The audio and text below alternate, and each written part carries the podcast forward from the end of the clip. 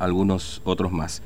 Bueno, hace algunos días habíamos conversado con eh, familiares de algunos de los muchachos que están haciendo la cuarentena en este aras de la policía de la provincia y en la zona de Bartolomé de las Casas, que están en carpas, ¿no? Haciendo la cuarentena, algo que ha sido defendido por el gobierno provincial eh, a través del Consejo COVID-19. Eh, pero bueno, hay una presentación judicial en este sentido porque otro grupo va a entrar ahora. La pregunta es dónde irán a parar este otro grupo.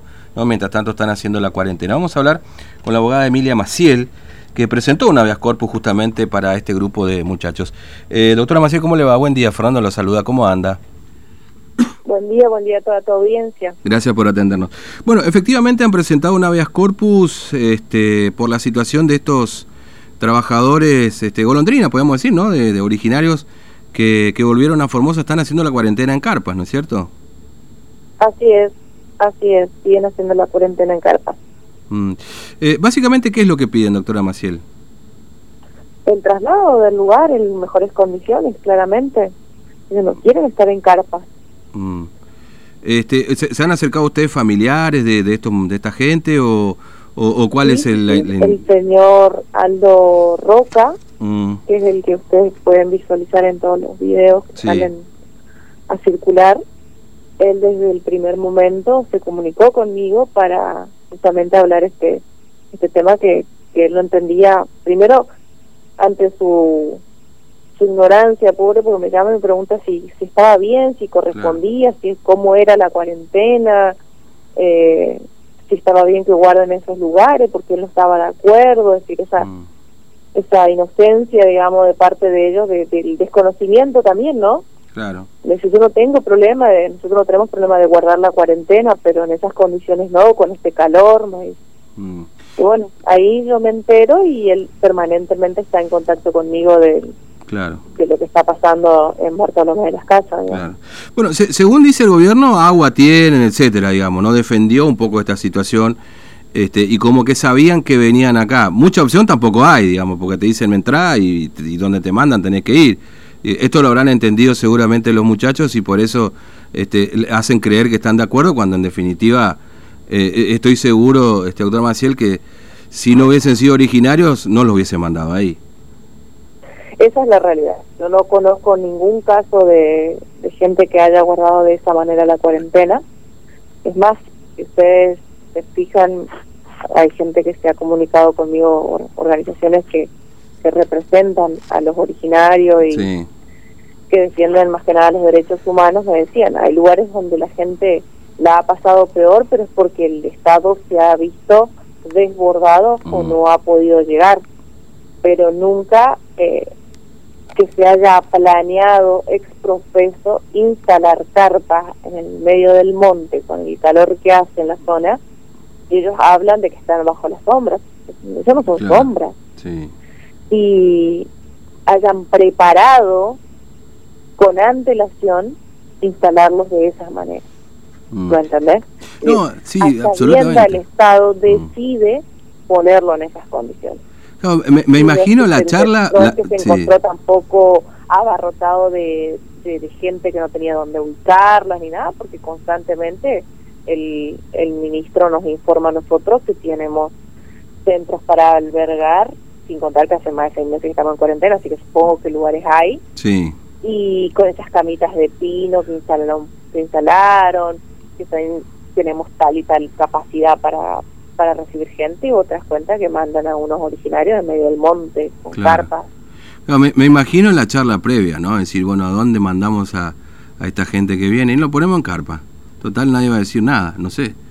Me imagino esa charla, digamos, de algunos funcionarios, ¿no? Porque es insólito, la, la entrevista que él dio, sí. Eh, cuando compara, diciendo, no, mira, vienen de estos lugares horribles, mm eh, mandémoslo a las carpas, y total ellos están acostumbrados y vienen de ese lugar. Me hizo acordar mucho a cuando hay mujeres golpeadas donde el marido le dice, pero si tu papá te pegaba con, con una cadena, yo te pego con cinto, así que eso es... Entre comillas, mejoró tu situación, digamos, ¿no? Es decir, agradecernos porque mejoró tu situación, te tenemos mejor que cuando, donde estabas. como que sí, sí. esa cosa de sumisión y de agradecimiento constante Mm. al, al sultán, digamos. Claro. Ahora, eh, eh, ¿cuánto tiempo le queda de cuarentena? Porque, digamos, este corpus lo presentaron usted y lo tiene que resolver el juez federal, ¿qué juez? O porque, bueno... No, este... el juzgado de instrucción número uno. Ah, aquí en la provincia fue, perdón, en la provincia. Exactamente, lo instalamos en la provincia este, por un, diferentes motivos y también vamos a saber la, también ahora cuál es la, la opinión de, de la justicia provincial, ¿no? Claro. Eh, eh, y ahora, este, esta, eh, ¿cuánto le quedan de cuarentena, perdón, si, si recuerda a, esta, a este grupo? Le queda aproximadamente seis, cinco días. Claro, sí, sí, sí. Ahora, ¿y, y el Yo resto? Creo que desde un principio ellos juegan con el tiempo, con este Claro. y direte, que no, que no es así, que es toda una cuestión política, y bueno, siempre está Mm, la misma, el mismo fundamento y con esas discusiones banales ellos terminan haciendo su santa voluntad y ellos van a terminar la cuarentena en esas condiciones. claro, Esa sí. es la realidad. Mm, El grupo que llegó anoche, porque anoche ya llegó un nuevo Sí. grupo de más o menos 101 Luchip y Laga y criollos, tengo entendido que los iban a separar en dos grupos, uno en Formosa y otro en el Colorado. claro. Pero no en carpa ya. Aparentemente no entendieron que las carpas no no son para para ellos tampoco. Mm. Sí, este, lamentablemente hay que decir que a veces eh, los primeros que sufren y levantan la voz, después para los que vienen ya las cosas se modifican, ¿no? Esta es como una estrategia Yo que... todos los días tengo reclamos distintos de ellos, cuestiones distintas.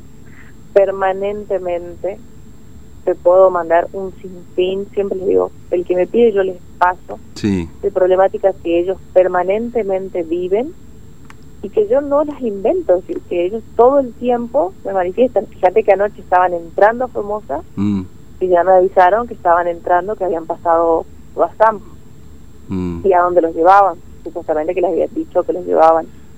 No me sabían decir bien si el albergue, creo que me mencionaba un albergue 17 de octubre o 17 de octubre, no me sabían decir bien, sí, porque ellos tampoco entienden muchas veces muy bien todo, mm, aunque a veces pareciera que sí. mm. Yo Es que- un poquito vi una situación Sí. bastante... Es que me parece, doctora. Maciel, perdón, no la quiero interrumpir, pero me parece que ninguno entendemos muy bien lo que hacen, digamos, ¿no? Porque hay un montón de gente que, que, que, bueno, le toca hacer, por ejemplo, contacto estrecho de algún caso de COVID y que lo levantan así de la noche a la mañana sin, o de- sin llevarse ni ropa extra, ni hay gente Yo con tengo criaturas. Una y presentación hecha por una familia de, ay, no me acuerdo, Buenavista, no es Buenavista, em, ya me voy a acordar, Villa 213, sí, donde el gobierno, porque habían detectado un camionero, algo así, llevaron al señor del negocio, a la mujer, a la cuñada, a la vecina, a la empleada doméstica, a todos a cuarentena. Los subieron a un camión, eso que trasladan eh, presos, sí, los llevaron hasta Clorinda, ahí levantaron en el mismo camión un par de personas que habían ingresado de forma ilegal al, pa- al país. Después los trajeron por Laguna, los estuvieron paseando por diferentes lugares y levantaron gente a ese camión, los mezclaron en ese camioncito, todos juntos, está todo filmado.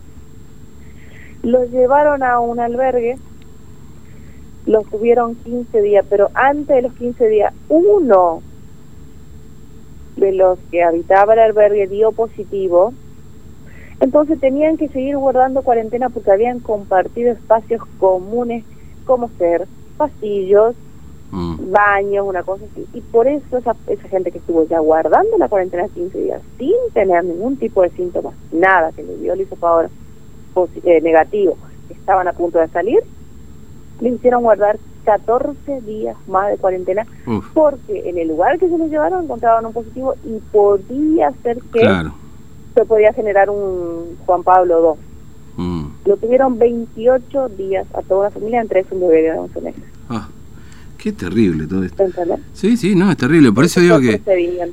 Eh, esto de mezclar a la Ellos gente y se- todo, esperaron, no querían reclamar, porque eso también pasa, la gente vive situaciones de, de abuso de poder o de autoridad Mm, y no reclama porque tiene miedo que su situación empeore. claro, Es el miedo del miedo, entonces esperaron que pasen los días, al ver que la situación no mejoraba y que les iban a hacer guardar 15 días más, ahí nosotros presentamos un pedido mm, a la mesa de COVID para que nos para que le expliquen porque dijeron que era porque compartían el pasillo, el patio y que por ahí se podían haber contagiado, entonces tenían que guardar 15 días más. Eh, es tremendo.